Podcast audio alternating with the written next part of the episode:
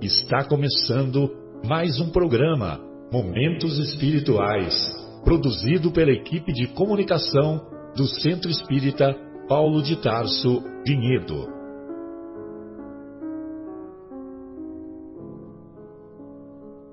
Se guardas contigo o estigma do sofrimento, indagando pela solução dos velhos problemas do ser e da dor, se percebes a nuvem que prenuncia a tormenta e o vórtice traiçoeiro das ondas em que navegas, vem conosco. Estudemos a rota de nossa multimilenar romagem no tempo, para sentirmos o calor da flama de nosso próprio espírito a palpitar e morredouro na eternidade, e acendendo o lume da esperança, perseveremos juntos em exaltação de alegria que Deus, o Pai de infinita bondade, nos traçou a divina destinação para além das estrelas. Bem, então iniciamos mais uma edição do programa Momentos Espirituais. Hoje estamos gravando o programa que irá ao ar no próximo dia 11 de setembro de 2020 aqui pela Rádio Capela FM 105,9 aqui de Vinhedo, estado de São Paulo. Hoje estamos mais uma vez na agradável companhia do nosso Bruno, da nossa Adriana, do nosso Afonso, do Marcos Melo, que está voltando hoje conosco, e também do nosso José Fernando Folharini. É, hoje vamos abordar na primeira hora o capítulo 25 de O Evangelho segundo o Espiritismo, capítulo 25 intitulado a Buscai e Achareis. E abordaremos também mais detidamente o item é, cujo título é Não vos inquieteis pela posse do ouro. E nós vamos encontrar nas anotações do evangelista Mateus, no capítulo 10, lá das anotações do evangelista Mateus, nós vamos encontrar o seguinte, a seguinte passagem, é, versículos de 9 a 15. Não vos inquieteis pela posse do ouro ou da prata, ou de outra moeda em vosso bolso. Não prepareis nem um saco para o caminho, nem duas roupas, nem sapatos, nem bastões, pois aquele que trabalha merece ser alimentado. Em qualquer cidade ou em qualquer vila que entrardes, informar, informai-vos de quem é digno de vos hospedar e permanecei na sua casa até que vos retireis. Ao entrar na casa, saudai-a, dizendo que a paz esteja nesta casa. Se essa casa for digna disso, vossa paz virá sobre ela. E se não for digna, vossa paz voltará para vós. Quando alguém não quiser vos receber nem escutar vossas palavras, sacudi a poeira de vossos pés ao sair dessa casa. Eu vos digo em verdade que no dia do julgamento, Sodoma e Gomorra serão tratadas menos rigorosamente do que essa cidade. Muito bem, então não vos inquieteis pela posse do ouro, nos remete a, a um dos combates que Jesus fazia com frequência. Jesus combateu poucas coisas, mas como eminente psicólogo que, de almas que é, ele combatia com severidade a hipocrisia e também a ansiedade. Então, quando ele diz não vos inquieteis, nós nos recordamos desse conceito de ansiedade, que é um grande mal-estar físico e psíquico, caracterizado por aflição, por agonia, a angústia. E também nós vamos encontrar no conceito, na visão médica, como, curiosamente, hein, olha só, perturbação do espírito causada pela incerteza, relação com qualquer contexto de perigo. É um conceito, é, evidentemente, que a psiquiatria utiliza. Na visão psicológica, nós vamos encontrar o conceito de ansiedade é, relacionado ao estado emocional de apreensão, uma expectativa de que algo ruim aconteça. Enquanto o medo tem um objeto definido, a ansiedade é uma emoção difusa voltada para o futuro. Então é aquela, é aquela preocupação excessiva com o futuro e nós estamos lá mais lá no futuro do que no, do que no presente e também o inverso pode ocorrer.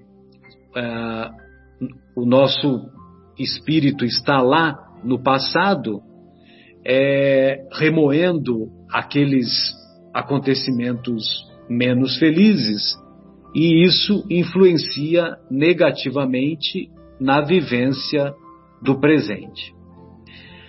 Alguém de vocês tem na família alguém com o nome de Beatriz? Sim, eu tenho, a minha filha. Ah, é, é verdade. A filha do, do Marcos Mello. Esqueci, Marcos. Beleza. Sete anos. É a Beatriz e a Amanda. Ah, é, a Beatriz e a Amanda. É, Beatriz e a Amanda. Então, porque eu estou fazendo esse comentário porque todos sabemos o significado de Beatriz, né? Então, Beatriz é aquela que traz felicidade. Então, imagine você, né, o contentamento da, da, do candidato a marido de Beatriz, né, Marcos? E então as minhas inquietações iniciando. Aí agora a ansiedade foi transferida, né?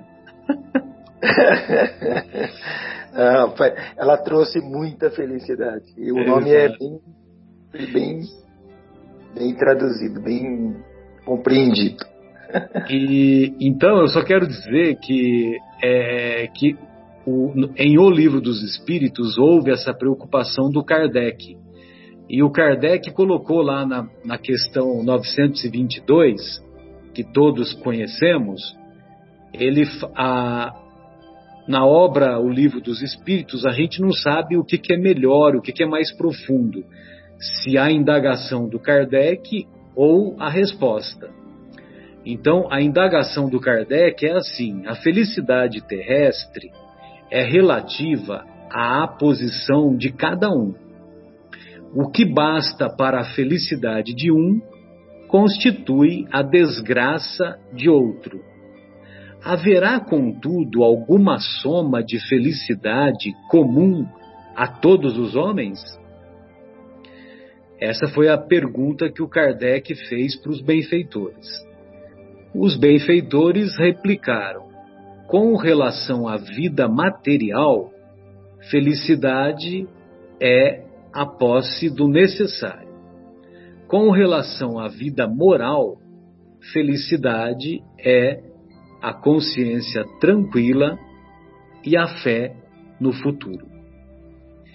Então, eu escolhi essa questão porque ela nos dá uma base para nós é, não nos inquietarmos com a posse do ouro, não nos inquietarmos em busca de idolatrias passageiras, como, por exemplo, é, viajar para Itobi com frequência, viajar para Louveira, viajar para Maia, viajar para cercanias ali de Munique, viajar para Itupeva, né, que é perto ali de onde o Afonso mora. Então, às vezes a gente coloca essas idolatrias e, e isso também, num primeiro plano, e isso também configura-se com uma inquietação, nem tanto com o ouro, mas com essas idolatrias. Às vezes é, mudança de carro, às vezes é, determinadas coleções que, que não são menos passageiras e assim por diante.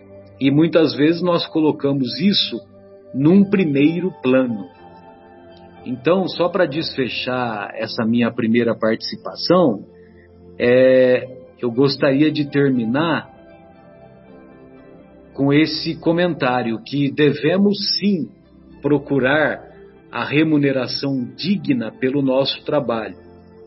Devemos sim buscar atender às nossas necessidades de sobrevivência, até mesmo de conforto, mas devemos ter como foco central o aprimoramento espiritual. Esse é um comentário de um grande amigo do nosso querido Chico Xavier, Martins Peralva. Então, essas eram as minhas é, palavras iniciais e eu gostaria de ouvir primeiramente as damas, né? Então, eu gostaria de ouvir primeiro você, Adriana. O que você separou para nós hoje?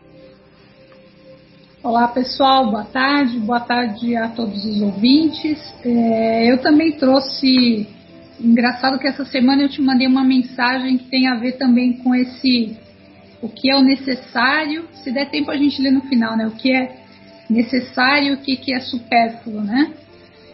E eu também é, trouxe aqui algumas reflexões do item 6, que fala realmente que esses tesouros aqui que o Kardec está tá trazendo para a gente nessa passagem é que não são objetos de valor, né? não são coisas materiais preciosas, é justamente o, um outro tipo de tesouro, né? um tesouro que não cabe no nosso bolso, é um tesouro que a gente carrega na nossa vida e um tesouro que a gente não só carrega nessa vida aqui, mas também quando a gente desencarnar, né? Porque o nosso espírito ele é eterno.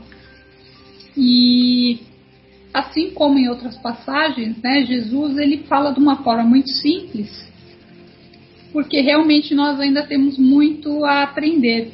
Nós somos ainda considerados crianças, né, que estão engatinhando e aprendendo. E assim como o Marcelo falou na prece, né, a gente está aqui juntos não é por acaso, é realmente para ter esse aprendizado e levar para pra, as nossas vidas futuras. Então, é, para a gente ter a, a preocupação né, de qual é o tesouro que a gente está carregando nesse nosso baú, né? Porque realmente a gente vai ter que uh, prestar contas né, daquilo que a gente faz da nossa vida, dessa oportunidade que a gente tem uh, e que passa tão rápido. Então, é realmente saber que os tesouros são esses nossos sentimentos mais apurados, é saber valorizar a vida, a, a, tudo aquilo que nós temos, né, o ar que a gente respira, é, dá, dá valor às vezes à, à sombra de uma árvore, né? Quando quem não chega num dia de calor embaixo de uma árvore não fala graças a Deus uma sombrinha, então é realmente graças a ele, né? E realmente está ali a natureza, a nossa família, a Deus, nosso Pai, né? Que com o seu amor não desampara nunca nenhum de nós, nem aquele filho mais arteiro, terrível e que comete atrocidades, não é? Ele sabe que um dia ele vai é, despertar e vai também seguir o seu caminho da evolução. Então, todos nós estamos amparados em todos os momentos. Então também temos que saber que Deus é um tesouro na nossa vida. E as dificuldades também, né? Porque elas geram aprendizado trazem a nossa evolução e nos dão essa coragem e confiança, que é aquilo que você falou agora há pouquinho, né? Se a gente tem confiança verdadeira de que isso que nós estamos trabalhando aqui, que as nossas dificuldades, tudo aquilo que a gente passa é para o nosso bem, e cada vez mais, quando a gente reencarna, é, de uma em outra encarnação a gente vai aprendendo e a gente vai evoluindo, a gente realmente vai aumentando essa confiança que são a, a base para que a gente possa realmente seguir para um mundo feliz, para que a gente possa se transformar e, e caminhar em direção ao nosso Pai, que nos aguarda a todos. E da mesma forma que ele fala ali que não que, que pedir e obtereis, né? Não é um pedir e obtereis de ficar parado esperando que as coisas vão cair do céu. Tudo isso exige trabalho, esforço, que não é fácil, né? E, e antes de pedir e obtereis, vem o buscar, bus, buscar e achareis. Quer dizer, a gente tem que buscar para que a gente possa achar. Então, é um movimento, não é uma situação onde a gente vai ficar paradinho ali esperando. E no item 7, fala ali que Deus sabe, né? Ele conhece as nossas dificuldades, sabe aquilo que a gente precisa e, e ele as provê como for necessário.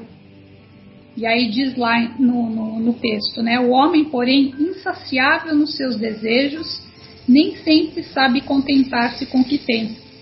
O necessário não lhe basta, reclama o supérfluo. E aí a providência então deixa a gente entregue a si mesmo. E frequentemente nós nos tornamos infelizes por nossa culpa, por não ter atendido a voz da nossa consciência. Então, olha a importância da, da nossa consciência, né, para a gente prestar atenção porque é realmente através da nossa consciência que a gente vai conseguir é, refletir e saber se aquilo que a gente está fazendo realmente é o melhor para a gente e para o nosso irmão. Mas quando a gente não ouve, é, a gente sabe que geram consequências, né? Muitas vezes nós fazemos alguma coisa que não foi a, a, o melhor vai ter uma consequência, mas também tem o um lado positivo, ou seja, a gente vai ter aí uma lição para o nosso futuro também. Então não, não podemos desanimar nem com as escolhas erradas que muitas vezes nós fazemos, porque se nós compreendermos, uh, conseguimos enxergar, enxergar que aquilo ali não foi uma boa, um bom caminho, teremos aprendido isso para uma próxima lição. E, e aí é isso, Marcelo. queria passar para os demais colegas e se der tempo, se você puder ler aquela que você tem uma entonação boa e fala, lê tão bem, se, aquela mensagenzinha lá eu acho que é, é muito profunda e, e, e não veio por acaso, né? Sim, é sim, isso. vale a pena. A gente deixa pro, mais para o finalzinho. Tá bem. bem lembrado. Obrigada. Bruno, gostaria de ouvi-lo, querido. É, bom dia, boa tarde, boa noite para os nossos ouvintes. É, as reflexões também que eu, que eu trouxe desse capítulo, elas também fazem menção a esse assunto que a Adriana tocou. Né?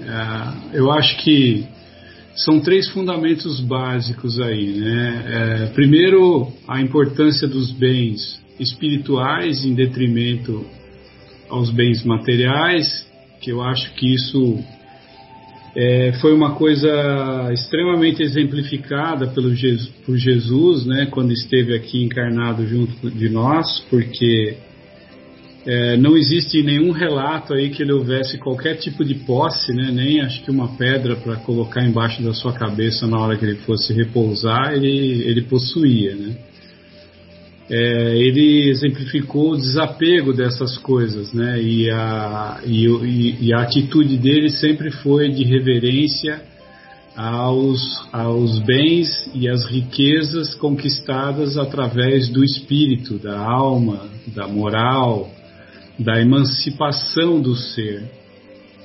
E, e, os bens materiais, né, que a, na maioria das vezes nós entendemos que os bens materiais eles são concebidos é, pela nossa capacidade intelectual e a nossa capacidade de trabalho para facilitar a nossa vida, mas em determinado momento, alguns de nós dão mais importância aos bens materiais do que realmente a finalidade com, a, com as quais eles nos servem, né? É, seria mais ou menos aquela história daquele ditado chinês que diz que o dedo serve para apontar a lua e o, o tolo olha para o dedo e o sábio olha para a lua. Então, quer dizer, seria o mesmo efeito que a matéria exerceria sobre os seres, né? um, um, um encantamento um apoderamento que nós vemos hoje é, na nossa sociedade, em todos os lugares que nos cercam, que pregam que a, o sucesso, né?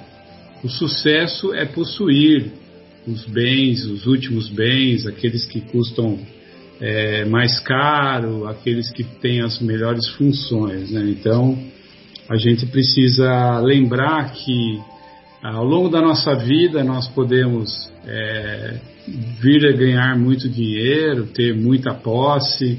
Ao longo da nossa vida, nós talvez possamos casar com uma, uma, uma um indivíduo é, que, que tenha muitas posses. E, e, mas assim, a qualquer momento da vida, nós podemos perder tudo, né? Mesmo se você conquistar trabalhando ou se você é, conquistar por um matrimônio, a qualquer momento você não tem o mínimo controle sobre ele, né? Porque pode acontecer alguma coisa a você e você simplesmente tem um AVC e não tem mais consciência daquilo ali, acabou. Aquilo ali não é mais seu. Ou você sofreu um revés na sua vida e fez um mau negócio e perdeu tudo. Ou então a mulher que você se casou foi embora e largou você sem nada, ou vice-versa se você se casa com um homem e ele também pode fazer tudo isso daí. Né?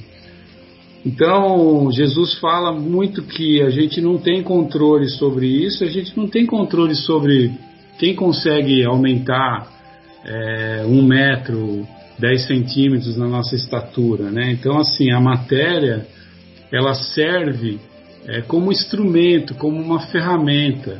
Toda, toda a matéria ela vai ser mais tarde é, prestado conta, ela vai ser pedido contas, né? O que fizemos com ela? O que fiz, qual foi a, a, a utilização que tivemos para essa matéria, para esses bens que, que, estiveram sob a nossa posse é, de maneira transitória?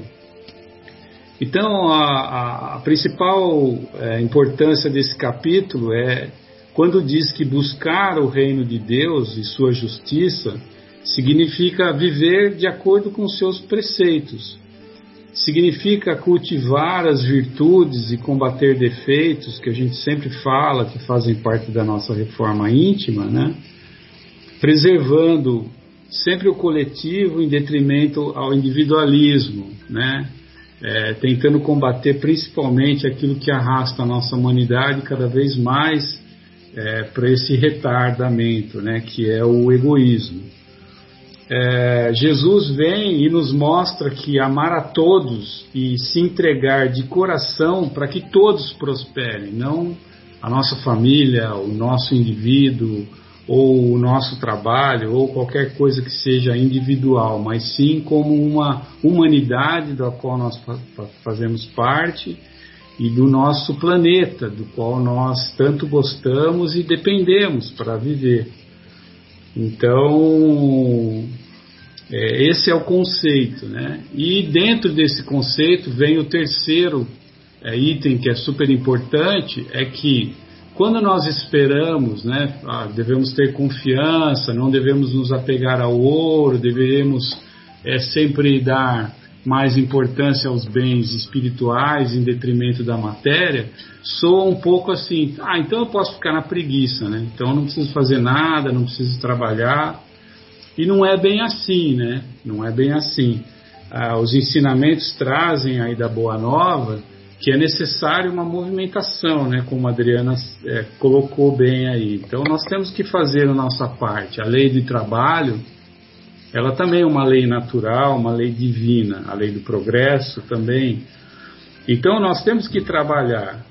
Nós temos que trabalhar, nós temos que nos, nos dedicar, nós temos que ter disciplina e fazer tudo que está ao nosso alcance para melhorarmos a nossa vida para ganharmos sim dinheiro, para utilizarmos bem esse dinheiro, para trazermos confortos para a nossa família, para os nossos amigos, para as pessoas que cruzam o nosso caminho no dia a dia, mas nós precisamos ter a fé e a crença de que Deus realmente conhece as nossas necessidades. Muitas vezes ele dá de acordo com as nossas necessidades, mas infelizmente a gente não quer o, o básico, o essencial. Muitas vezes a gente quer o supérfluo.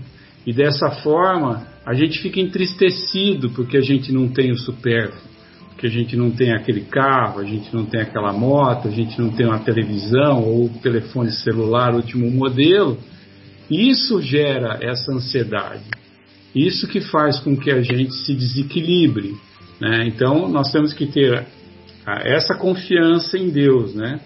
Porque nós não, não é, na, na, no, no, livro Pão Nosso diz, Emmanuel diz assim, né, que nós é, não faremos, não, não seremos titulares da Boa Nova simplesmente através de atitudes externas, né, que nós temos que construir uma fé dentro do nosso coração, uma atitude dentro do nosso coração que viabilize a cultura que aprimora a inteligência. Né?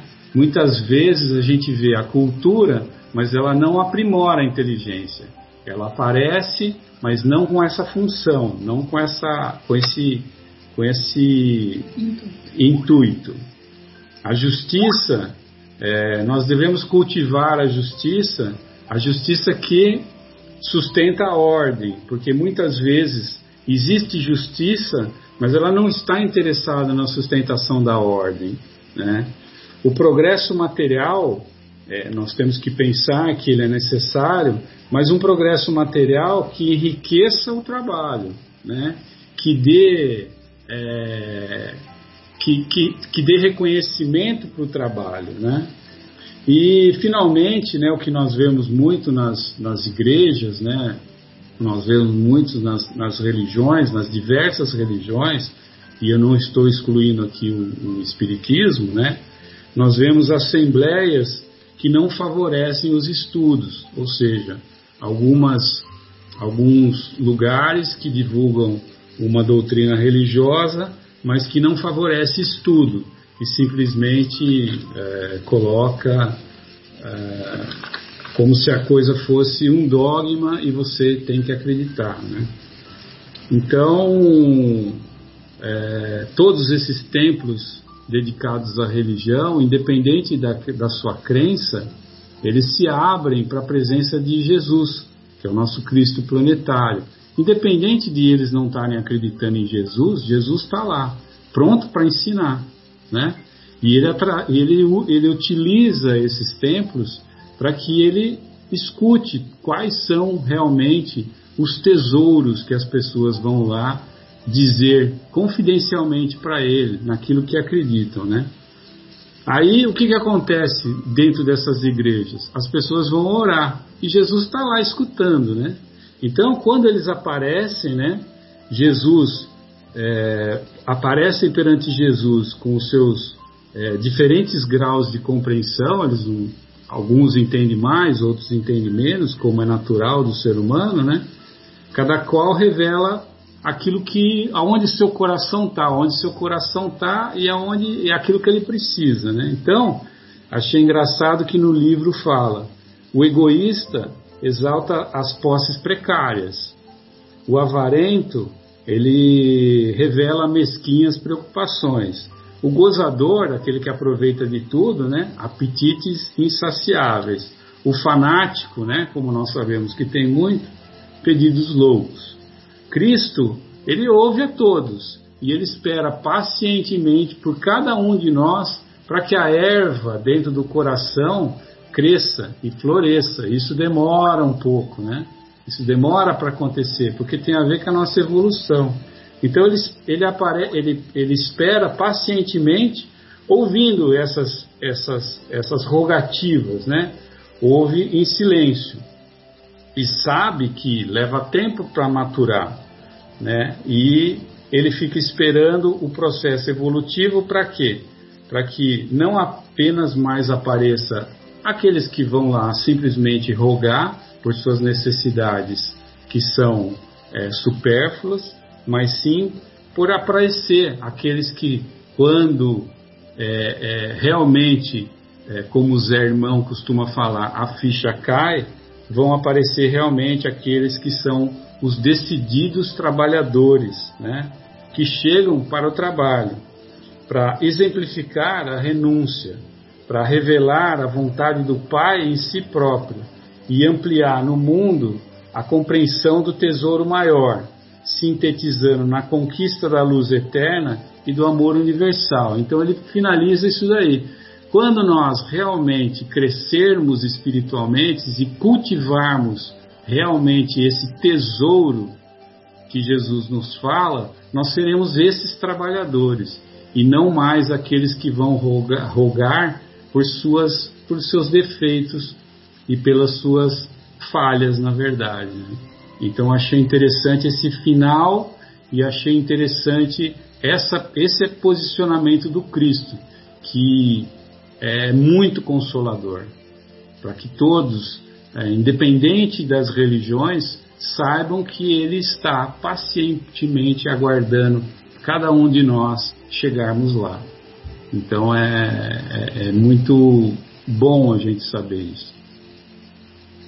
Que nos dá esperança, né, Bruno?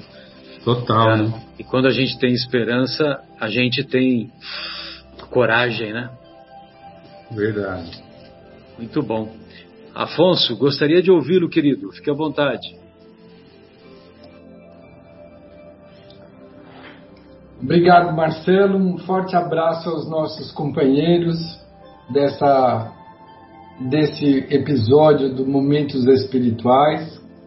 E um abraço especial a todos os que vierem a nos ouvir, porque aqui nós conseguimos refletir, pensar a respeito dos ensinamentos trazidos pelos benfeitores, que nos vão iluminando a fim de que nós mesmos possamos fazer luz dentro de nós. O processo é chamado de iluminação.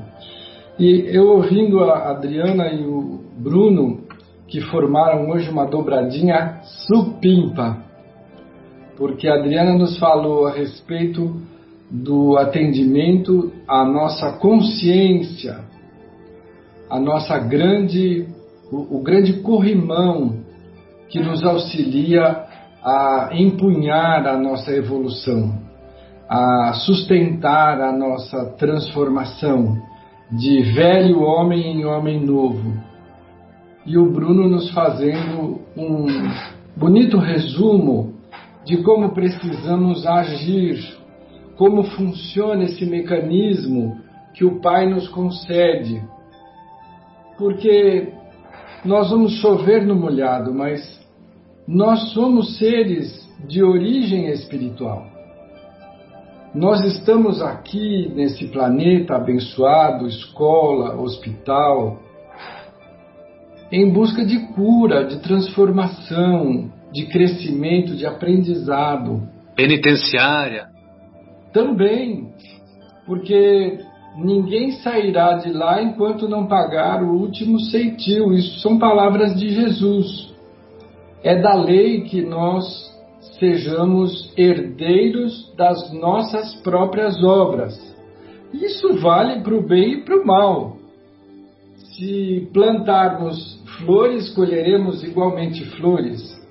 Mas muitas vezes nós plantamos espinheiros, frutos amargos, e precisamos, é importante que nós colhamos para o nosso processo de iluminação, de crescimento, de aprendizado, de metamorfose, né? nos transformando de larvas rastejantes em bonitas borboletas dotadas de asas que voam. E nós somos seres exatamente assim, no sentido figurado, nós estamos uh, vivendo o processo inicial de transformação, de quitação dos débitos que nós contraímos perante a nossa própria consciência, seguindo a lei natural, como nos disse o Bruno, e o Marcelo enriquece nos relembrando uma frase do Kardec que diz que a lei, aliás, dos benfeitores interrogados por Kardec, nos dizendo que a lei natural é a lei de Deus, é a única verdadeira para a construção da felicidade do homem, porque nos dá o modus operandi, como é que nós precisamos agir, qual que é a regra deste jogo. Está inscrito lá no livro dos Espíritos, na lei natural, lei de progresso, de destruição, mas também de trabalho. Nós somos herdeiros do nosso trabalho, precisamos valorizar esse trabalho.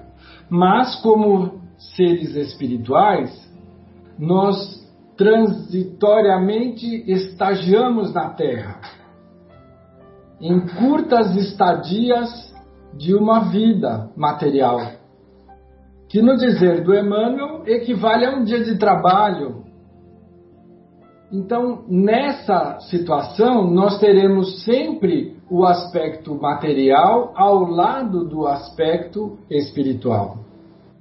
A vida material nos dá garantias para construirmos a nossa vida espiritual, a nossa vida moral, os valores que precisamos. Porque esses valores, sendo de cunho espiritual, não acabam exatamente como nós. Nós também não acabamos, fomos criados pelo Pai de amor e não temos prazo de validade. Nós temos sim um compromisso com a evolução constante. E isso é muito bonito, mas o ritmo e o caminho somos nós que escolhemos. Aí que mora a confusão. Porque às vezes nós nos atrapalhamos. O Bruno citou de uma forma muito elegante: a vida material é o meio, é a ferramenta, é a estratégia. Então nós vamos materialmente precisar expandir as nossas possibilidades.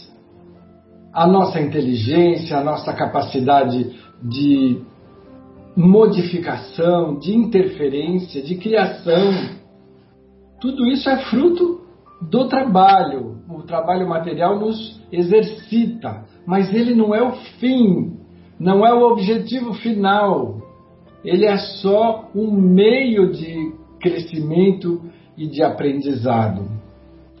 Tanto é assim que nós poderemos enxergar na nossa caminhada reencarnatória seres dotados de largas reservas materiais, que são seres profundamente infelizes. E outros que são despidos de todas as dignidades materiais e são seres profundamente felizes. Nós alcançaremos felicidade para os nossos objetivos superiores quando nós ouvirmos a nossa consciência, onde está inscrita a lei de Deus, a lei natural.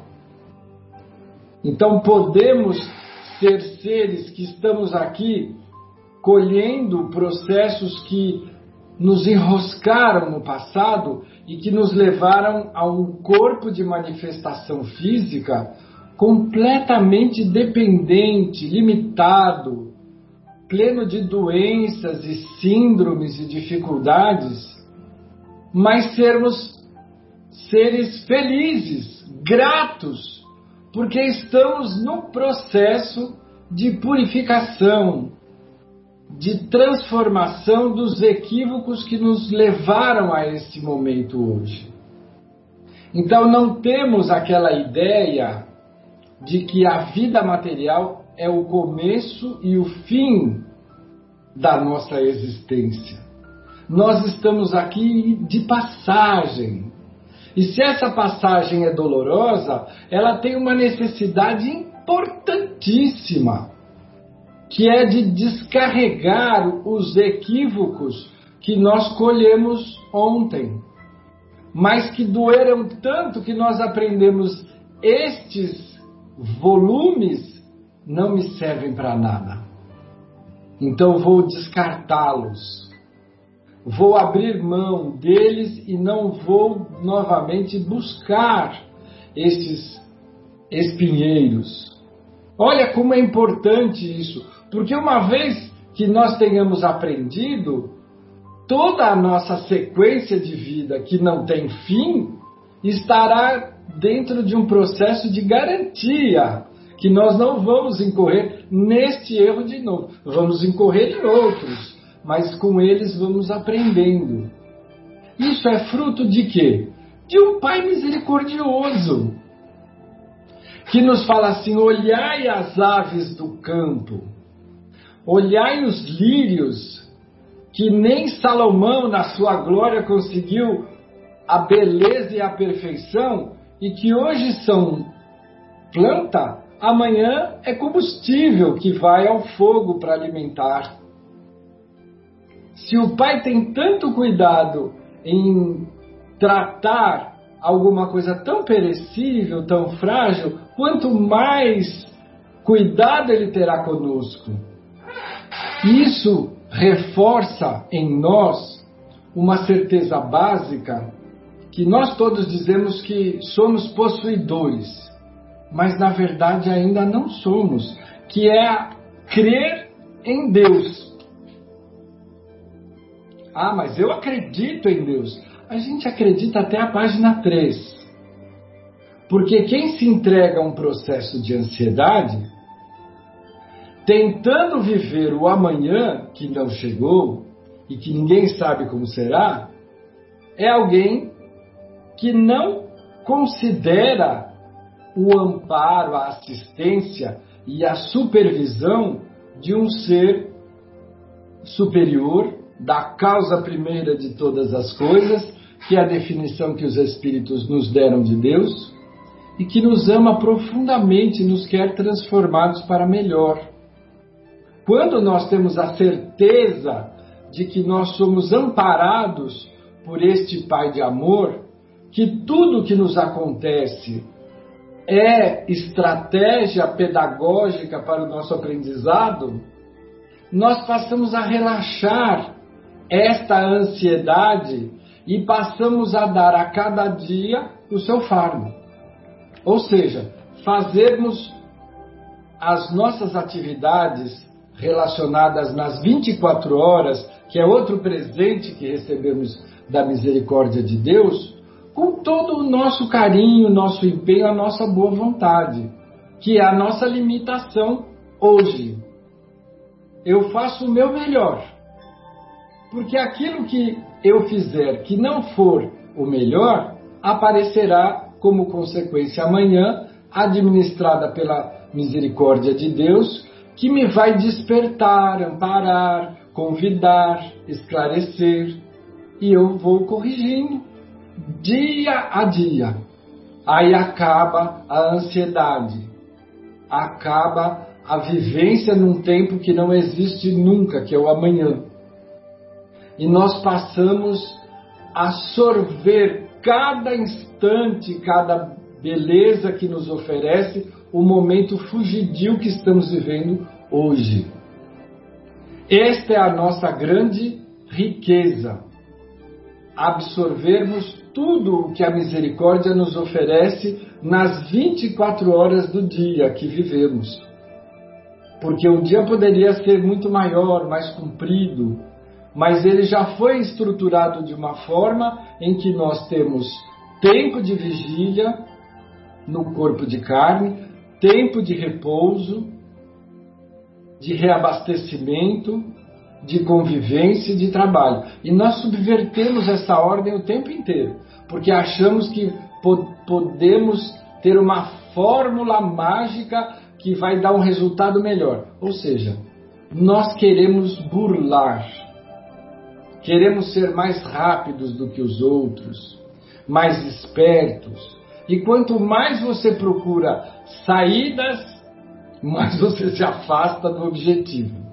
Até que um dia, como o Bruno lembrou a citação constante do nosso querido José Irmão, a ficha cai. E aí nós passamos a entender que nós não precisamos nos antecipar, porque não temos condição, capacidade, inteligência para isso.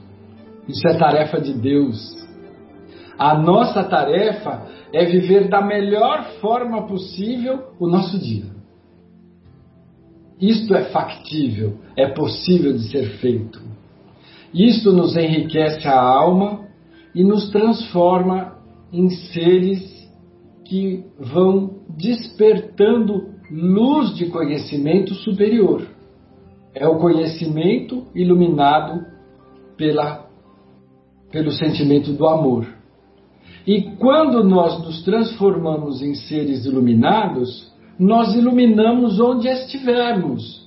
E isso que caracteriza as legiões de seguidores da lei natural de Deus. Porque aí os superiores estarão atendendo os inferiores, os fortes, os fracos, e nós estaremos dentro de uma grande rede que interage com base na fraternidade, no altruísmo, né? onde nós estaremos sempre preocupados em fazer o melhor a benefício de todos, não só dos seres, mas do planeta, de onde nós estivermos. E isto parece, parece uma solução simples, e é simples, mas nós precisamos nos adaptar ao simples, porque ainda achamos que quanto mais complicado, quanto mais cheio de situações, de parágrafos e versículos, mais inteligentes nós seremos. Nós seremos inteligentes quando atendermos a nossa consciência. Simples assim. Porque ouviremos a nossa consciência adequadamente e da nossa consciência estaremos ouvindo o eco da lei de Deus. Que bacana! Tomara que nós consigamos nos transformar em seres simples e luminosos. Muito bom, Afonso. E eu, quando eu falei para você da penitenciária, né, que nós somos escola, é, penitenciária, hospital, né, o nosso planeta, eu me lembrei daquela história lá do Chico, que ele foi fazer uma visita lá numa penitenciária lá em lá nas imediações lá de, de Uberaba. Aí ele chegou lá para o carcereiro e perguntou: quantos de nós somos aqui? Olha só a humildade, a grandeza desse homem, né? Quantos de nós somos aqui? Aí o, um dos acompanhantes falou depois para ele: Mas ô Chico, que negócio é esse? Eu não tô, eu não tô na cadeia não. Aí ele falou: Meu amigo, aqui na penitenciária estão aqueles que tiveram seus crimes descobertos. E imagine você, né? Quando nós estivermos face a face com a nossa consciência os nossos inúmeros delitos que não são considerados nem crimes, né? Na legislação penal vigente, né? Posso fazer um complemento, Marcelo? Opa, pois não, fica à vontade. Porque me encanta esse conceito de que nós todos somos seres em processo de transformação e, portanto, com um arquivo de equívocos muito expressivo. Sim. Nós já sabemos hoje que precisamos viver com base no amor universal. respeitando o melhor exemplo que o Pai nos deu na figura do Mestre Jesus. Mas saber que temos equívocos também nos remete ao fato de que o Pai não os cobra por pura justiça. Sim, sim. Mas ele nos aguarda o momento adequado de amadurecimento. Quando estivermos em condição de saudarmos os equívocos que nós mesmos praticamos e acumulamos como uma carga de débitos pesada, ele dirá: agora você está em condição de carregar 3% do seu patrimônio de dívidas. Exatamente. Aí entra a misericórdia, né? E aí a misericórdia entra, parcela, ainda adota a nossa caminhada de verdadeiros sirineus, atenuantes, nos auxiliando, nos fortalecendo, a doutrina dos espíritos, a consciência vai nos beneficiando para que nós possamos ter condições de resgatar os nossos próprios débitos. E aí vem a criatura e fala assim: ah, mas eu machuquei a, a unha do dedinho. Como o pai é, é triste, esqueceu de mim. Né? E ele nos está dando todas as condições para vencermos a nós mesmos. Então, a consciência disso que está no fato dos Espíritos nos insistirem nos dizer: amai-vos e instruí-vos. Porque quando nós passarmos a entender como funciona a regra de Deus para nos beneficiar, nós passaremos a ser eh, seres gratos e não ingratos, como temos sido ultimamente. O conhecimento, como o Bruno muito bem destacou, não é decoração do ser vivente para dizer quanto eu conheço, quanto eu sei citar. O conhecimento ele só se justifica quando ele te dota de capacidade e habilidade para você crescer sob os seus próprios escombros e construir novas e luminosas construções para atender o seu coração e a do próximo. Aí ele se justifica. Então vamos aprender para botar na prática do dia a dia, não para ficar fazendo competição de quem sabe mais. Perfeito. É, Zé Fernando, gostaria de ouvi-lo. O que, que você separou aí para nós acerca do tema? Olá, pessoal. É assim, com muita alegria que eu venho tentar uh, trazer alguma coisa a mais, apesar do que eu acho difícil, considerando tudo que já foi colocado, né?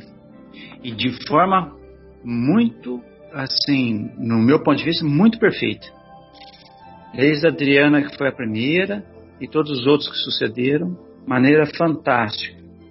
O que eu tenho a dizer é que esse capítulo 25 do Ser de Perfeitos é um capítulo que é, ele apresenta uma situação aparentemente de contrassenso. Ou seja, o item sexto e nono vão em desacordo aparentemente, aparentemente, ao item 1 um, que abre o capítulo. Porque nós vemos assim no, no, no sexto e no nono, né? Se levarmos ao pé da letra, que ele vai contra a lei de trabalho e de progresso, que são leis naturalíssimas para o nosso atual estágio evolutivo. Nós ainda precisamos carregar pedra, quebrá-la. Nós precisamos como o Afonso acabou de falar aí, precisamos quebrar a unha do dedo. Precisamos sentir dor. É próprio do nosso estágio. Mas, pare e passo a isso, essa lei de trabalho e progresso nos faz entender como lei natural e a mais benéfica para nós alcançarmos a evolução. Ou seja, com certeza, como ela marca registrada de Jesus, ele, ele tinha o hábito de falar de forma a causar, às vezes até pânico entre aqueles que o ouviam, porque ele veio mesmo, como nós dissemos lá atrás, como um divisor. É A, C e DC. Ele veio tocar o dedo na ferida da lei judaica. Ele veio trabalhar de sábado. Ele veio mostrar que o próprio Davi, se eu não me engano, foi no templo e comeu a hora que estava com fome. Que só os sacerdotes podiam comer aqueles pães que estavam lá. Então, ele trouxe essas duas passagens, tem outras, né, mas do capítulo, que é a riqueza, né? Não vos inquieteis pela posse do ouro, ou essa é, das aves do céu, né? E dos lírios do campo, que são lindas, maravilhosas. Por quê? Porque mostra pra gente, pelo menos assim eu entendo, que nós podemos, no estágio que nós estamos, fazer as escolhas equivocadas que fazemos. Não é necessário, e aí que vem um grande ensino, de nos condenarmos por isso. É importante reconhecer que se errou e aí sim lutar para se regenerar, não cair no mesmo erro. Então, quando ele a gente fala que o Pai é tão misericordioso que entende as nossas limitações, como o Afonso acabou de falar, ele, ele vai cobrar da gente sim. É da lei. E, e essa cobrança, como nós mesmo falamos na doutrina espírita, ó, eu estou encarnado aqui, eu tinha 200 crimes para pagar. Mas o Pai foi tão misericordioso que me mandou nessa vida aqui para me acertar quatro sim. Eu não vou acertar nenhum dos quatro, nem dos cinco, e vou fazer mais uns 300. E o pai vai entender. E nós vamos retornar para o plano espiritual. E quando for momento aprazado, certo que ele nos avaliar, ele vai nos dar novas oportunidades de agirmos dentro da justiça dele. E aí vamos quebrar a unha. Se vamos gritar ou não, vai depender de nós. Se a hora que tiver quebrar a pedra e fazer bolhas na mão, e a gente depois não poder segurar a colher que vai nos alimentar, e aí se a gente vai blasfemar por isso ou não, depende de nós.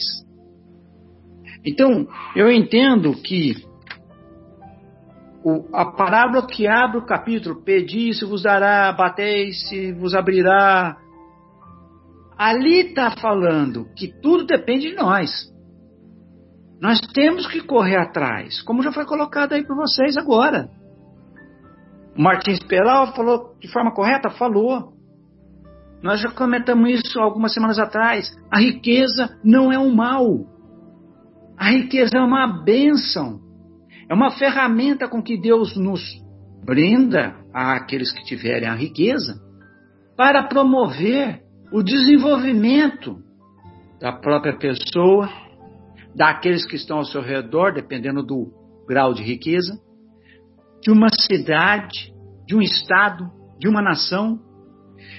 Se não tiver a riqueza, nós estaremos ainda lá na pré-história, arrastando as mulheres pelo cabelo, correndo atrás dos dinossauros lá com tacape na mão, com pedra. E o que nós estamos vendo hoje? A ciência aí rapidamente tentando descobrir uma a cura para uma doença que surgiu aí no estalar de dedos?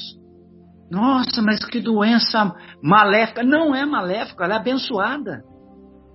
Deus usa de tudo que tem na terra para nos apurar. E não podemos, fugindo um pouco do assunto, não podemos esquecer que tudo aquilo que está acontecendo nós já sabíamos antes de reencarnar e aceitamos. Né? Então não adianta agora ficar só gritando, lastimando. Mas, voltando ao assunto, eu acho que o que se pode de maneira que não se pode, perdão, de maneira alguma, é tornarmos escravos da fortuna, da riqueza, seja ela qual for. Tem gente que é rico de orgulho, de vaidade. não tem a fortuna material, mas tem a riqueza, orgulho da vaidade que o enterrará de qualquer forma, cheio de vícios. E pelo orgulho não vai estender a mão a um irmão seu por causa da diferença da cor. Como eu já ouvi, vocês também já ouviram, ah, aquela casa lá não vou ajudar não, porque é espírita. Nós tivemos esse caso aqui na nossa cidade há muitos anos atrás. O seu Júlio contava pra gente que ele andava com a pastinha, né, na mão, a pé pela cidade para tocar o asilo que fazia parte da Sociedade Espírita Beneficente Paulo de Tarso. E um determinado comerciante, uma época, isso tem mais de 30, 40 anos. Ah, mas o senhor é asilo? Desse ou daquele? Eu sou dele. Ah, não, isso eu não, não ajudo não, porque é espírita. E ele respondeu, olha, o asilo pertence a uma entidade espírita, mas não tem nenhum espírita lá internado. Então é assim, nós ainda estamos nessa fase. Nós ainda convivemos com aqueles que infelizmente matam o seu semelhante e depois vai comemorar no bar.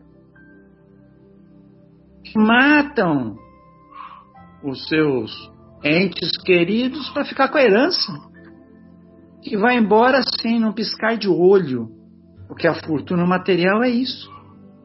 Então a riqueza ela é fundamental. Ela é importantíssima e deve ser bem trabalhada.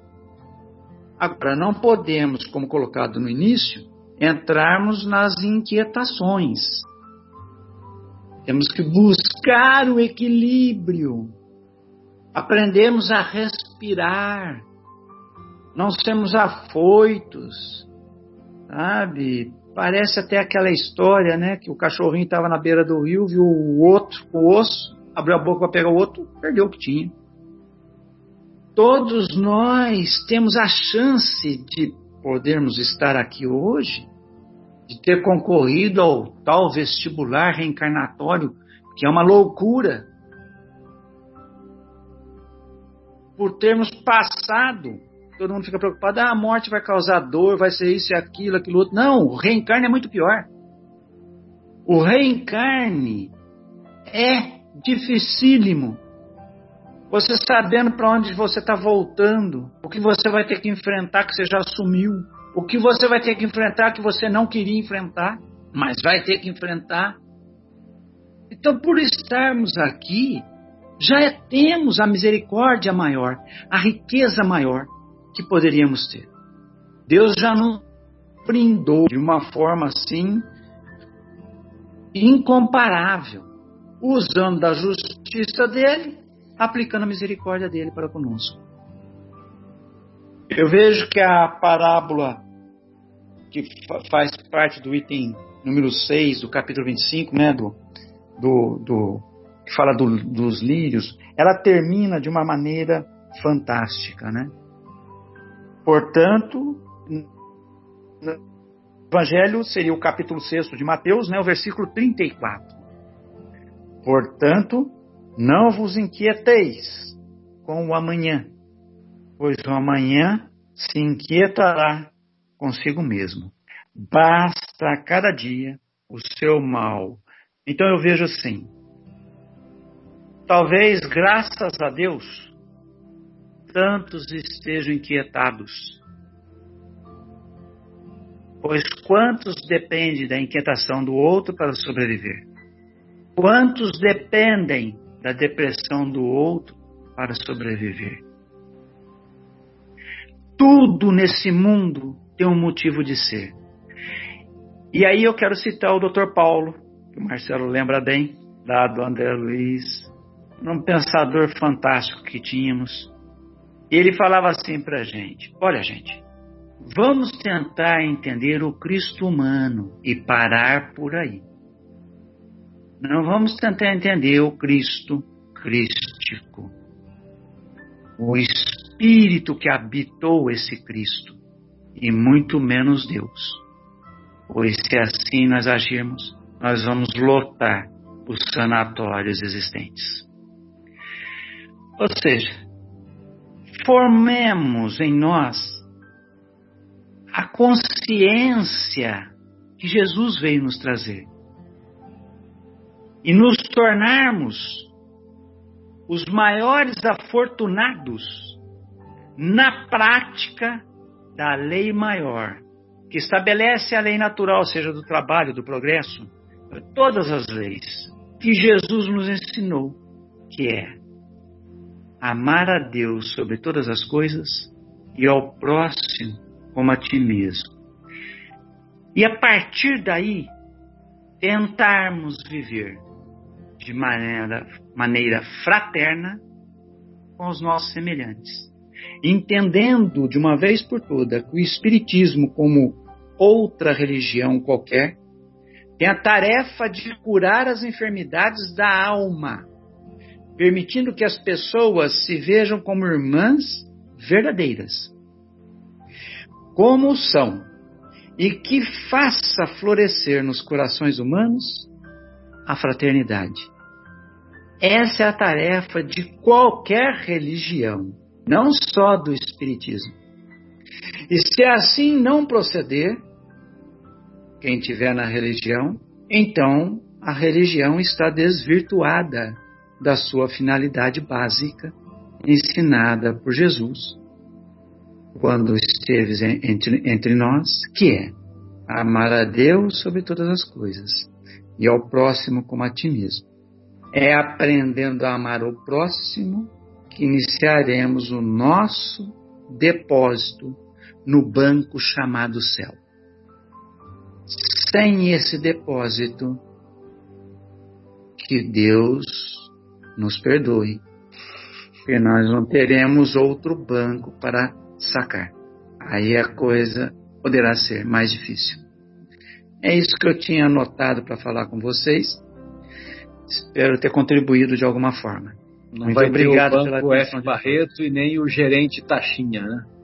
De jeito maneira. Que bom se fosse, né, é, Que bom se fosse. Ô, Marcos, gostaria de ouvi-lo, querido. Fique à vontade. Oh, boa tarde.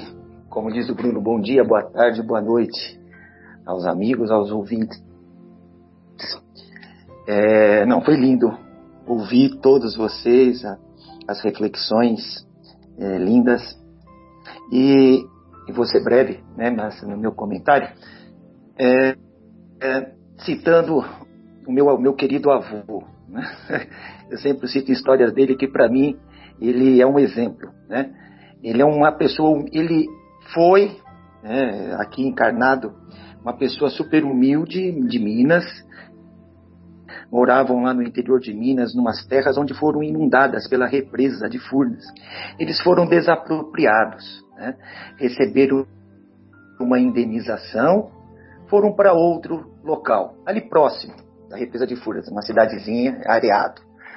E ali, naquelas terras, ele começou de novo. Ele tinha, na época, 14 filhos. Né? Então, aquele que fez naquelas terras era a desapropriação. Ele comprou uma quantidade de terras muito boa, mas qual era a ideia dele? Pelo que eu conheço dele, eu não conversei com ele sobre isso, mas pelo que eu conheço dele, a ideia dele era alimentar os 14, alimentar os 14. Então aí eu vejo que a, a vida ela é simples, né? É, ele, pensava dessa forma: vou alimentar os meus, a minha família. O excedente eu vendo. Aí ele vendia, ele plantava café, milho, é, plantava arroz, e às vezes um pouco de feijão, tirava leite de vacas. Então todo aquele excedente ele vendia para as chamadas cooperativas que passavam lá e retiravam.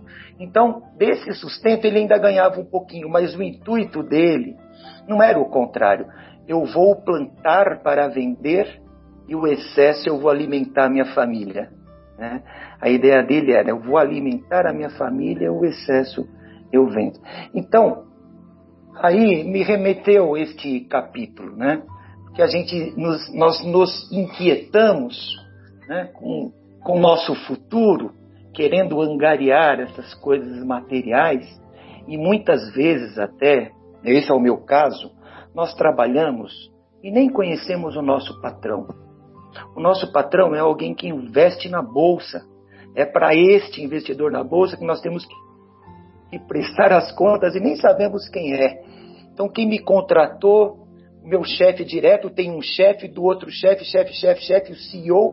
Nem o CEO manda nele próprio, porque se os números da empresa não estiverem bons, nem ele terá o próprio emprego.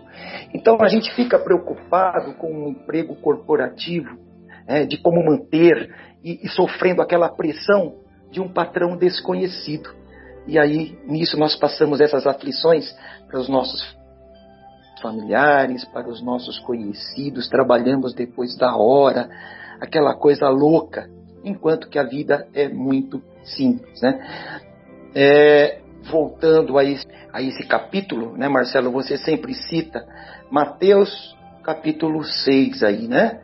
Então ele está englobado no Sermão do Monte, né, Marcelo? Acho que está no mudo aí. É, o, belo Sermão do Monte. Olha que ensinamento. Exatamente. Capítulos 5, 6 e 7 compõem a mais bela sinfonia jamais escrita. É. E Jesus nos passa, nos passa essa. Olha a riqueza disso tudo. Se a gente for estudar esse trechinho, né? que, que, que, Jesus fala no Sermão do Monte, olha que quanta profundidade tem nesse trecho. Né? Que ele fala para não nos para que a gente não se inquiete com o futuro material, né? mas que não, nos, não deixemos de trabalhar. Isso realmente ele diz que não.